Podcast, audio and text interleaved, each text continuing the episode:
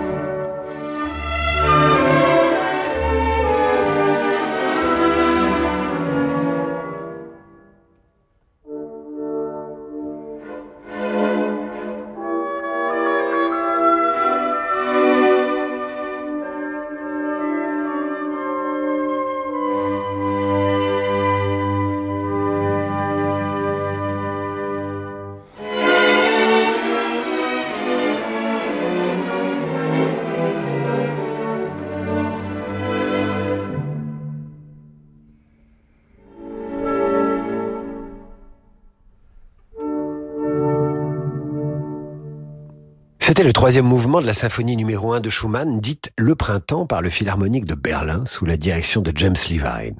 Ce soir, je vous raconte la vie de Schumann en musique. Où en étions-nous? Schumann va bien, même si sa main droite l'empêche de jouer du piano, il compose, il édite sa revue, enseigne, fréquente les meilleurs musiciens de son temps et il est heureux en ménage. Le couple reçoit, semble avoir une relation équilibrée, où chacun peut s'épanouir, puisque ne l'oublions pas, Clara est aussi musicienne. Robert se met à la musique de chambre, ses compositions vont même l'aider à se réconcilier avec qui? Avec son beau-père, Friedrich Wick. Je vous dis comment? Après l'entracte. Bonjour, c'est Elodie Fondacci. Pour les vacances d'hiver, c'est une moufle que je vous ai tricotée sur les improvisations à l'orgue de Paul Gousseau. Voilà sur le sentier un lapin qui s'approche. Oh dit-il. Quelle belle moufle La moufle d'Elodie Fondacci. Une histoire en musique proposée par l'Auditorium Orchestre National de Lyon et Radio Classique à retrouver sur radioclassique.fr et sur toutes les plateformes de podcast habituelles.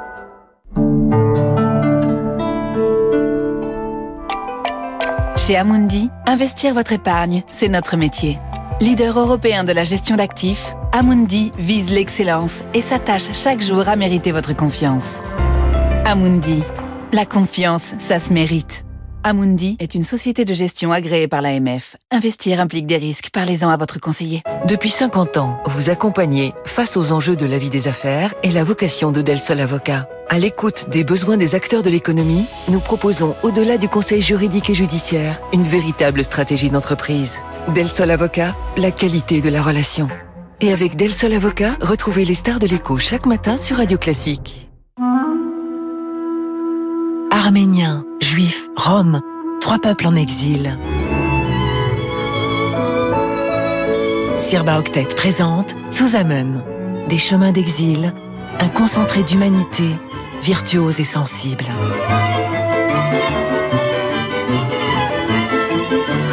Amen, le Sirba Octet, un album en exclusivité sur la boutique sirbaoctet.com et sur toutes les plateformes digitales. Bonjour, c'est Avril Savez-vous qu'on va se retrouver pour un magnifique voyage Où ça à Salzbourg et au mois de mai, c'est un rêve, non? Pour y écouter deux opéras avec en tête de distribution Cecilia Bartoli et Rolando Villazone. Le Festival de Pentecôte à Salzbourg avec Ève Ruggieri, un séjour radio classique du 26 au 29 mai avec Intermed, le spécialiste du voyage culturel. Réservation au 01 40 08 50 40 ou sur intermed.com. Parlons automobile électrique. Parlons silence et maniabilité. Parlons de Renault Twingo E-Tech 100% électrique. Rayon de braquage de 4,3 mètres et autonomie jusqu'à 270 km en cycle urbain. À partir de 170 euros par mois. Autonomie norme WLTP Twingo électrique authentique corruption LLD 37 mois 22 500 km. Premier loyer de 9 500 euros ramené à 2000 euros après déduction bonus éco et prime à la conversion si éligible. Voir service-public.fr réservé aux particuliers jusqu'au 28 février si accordiaque. Voir Renault.fr. Au quotidien, prenez les transports en commun. Qu'est-ce que l'affaire? L'affaire n'est pas une banque ni une compagnie d'assurance. L'affaire est une association d'assurés libres et indépendants qui rassemble 760 000 adhérents autour d'un intérêt commun, la défense du statut juridique et fiscal de l'assurance vie. L'assurance vie permet de faire fructifier votre épargne, anticiper votre retraite, compléter vos revenus. Retrouvez l'Association française d'épargne et de retraite sur affaire.fr. AFER.fr. Assurez votre avenir, c'est notre affaire.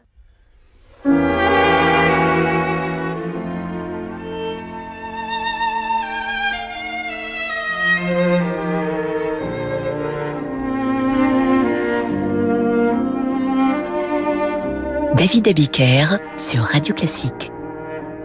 Retour d'en demander le programme. Ce soir, je vous raconte la vie de Schumann. Tandis que Schumann s'est mise à la musique de chambre, Clara lit Goethe, elle étudie Bach, s'occupe de la maison et trouve encore le temps de composer. Après la musique symphonique, Robert s'intéresse à la musique de chambre et compose en une seule année trois quatuors à cordes dédiés à Mendelssohn, le quintet avec piano et son quatuor avec piano. Il a du succès et cela son beau-père doit l'admettre. C'est la réconciliation avec en fond musical ce quatuor pour piano et cordes. Voici le troisième mouvement.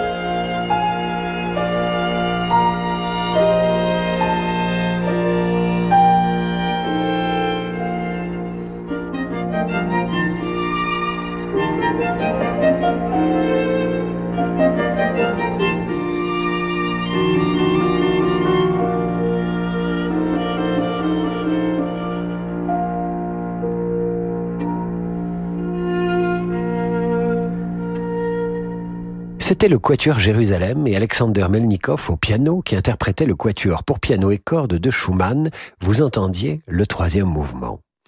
Les Schumann se notabilisent. Au revenu de Robert s'ajoutent les recettes des récitals de Clara, qui poursuit une carrière brillante. Trop brillante, puisqu'en 1844, Schumann a du mal à n'être que le mari de Clara lors de sa tournée de quatre mois en Russie. Et puis sa santé se dégrade. Vertige, phobie, angoisse. Au retour de Russie, les symptômes s'aggravent encore et à l'automne 1844, le couple décide alors de s'installer à Dresde, en décembre. Clara dispose maintenant d'un salon de musique à elle où elle peut répéter sans déranger Robert dont la santé reste fragile. La popularité du compositeur s'accroît au-delà des frontières malgré tout. Il est également inspiré. Concerto pour piano terminé en 1845, deuxième symphonie en ut majeur et son premier trio en 1847. 1848, c'est une année de tristesse. Schumann perd son ami Mendelssohn, celui qu'il admirait, chérissait et qu'il a qualifié de Dieu vivant. Son unique opéra, Genoveva, créé à Leipzig en 1850, est un échec. Manfred, en revanche, poème symphonique inspiré du poème éponyme de Lord Byron, sera lui un succès deux ans plus tard.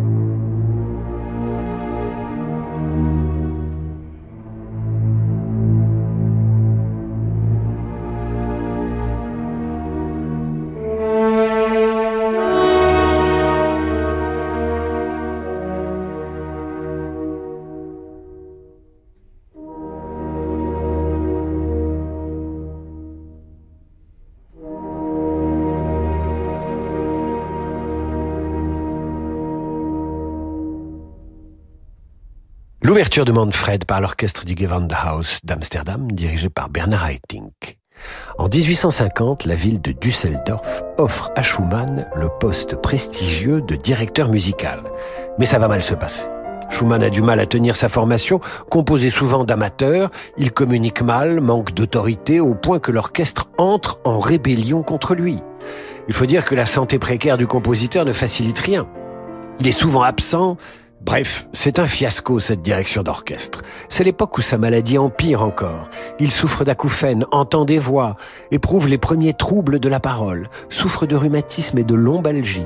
Il est malade, mais c'est à cette même période qu'il compose son concerto pour violoncelle.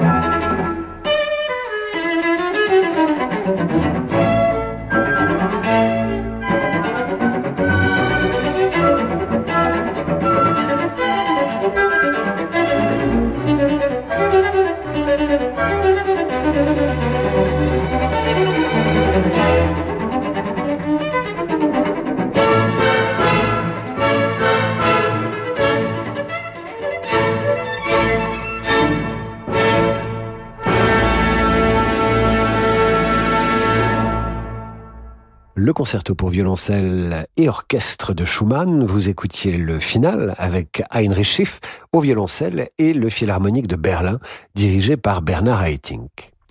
En septembre 1853, Johannes Brahms se présente à Clara et Robert et leur joue ses premières compositions. Ils accueillent le jeune homme avec enthousiasme. Robert est conquis, Clara aussi. Schumann ne va pas mieux, même s'il est inspiré.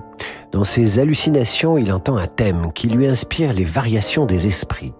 Le 27 février 1854, il sort de chez lui, en pantoufles, et, après avoir traversé Düsseldorf sous la pluie, se jette dans le Rhin. Il est interné cette même année. Clara se réfugie chez sa sœur.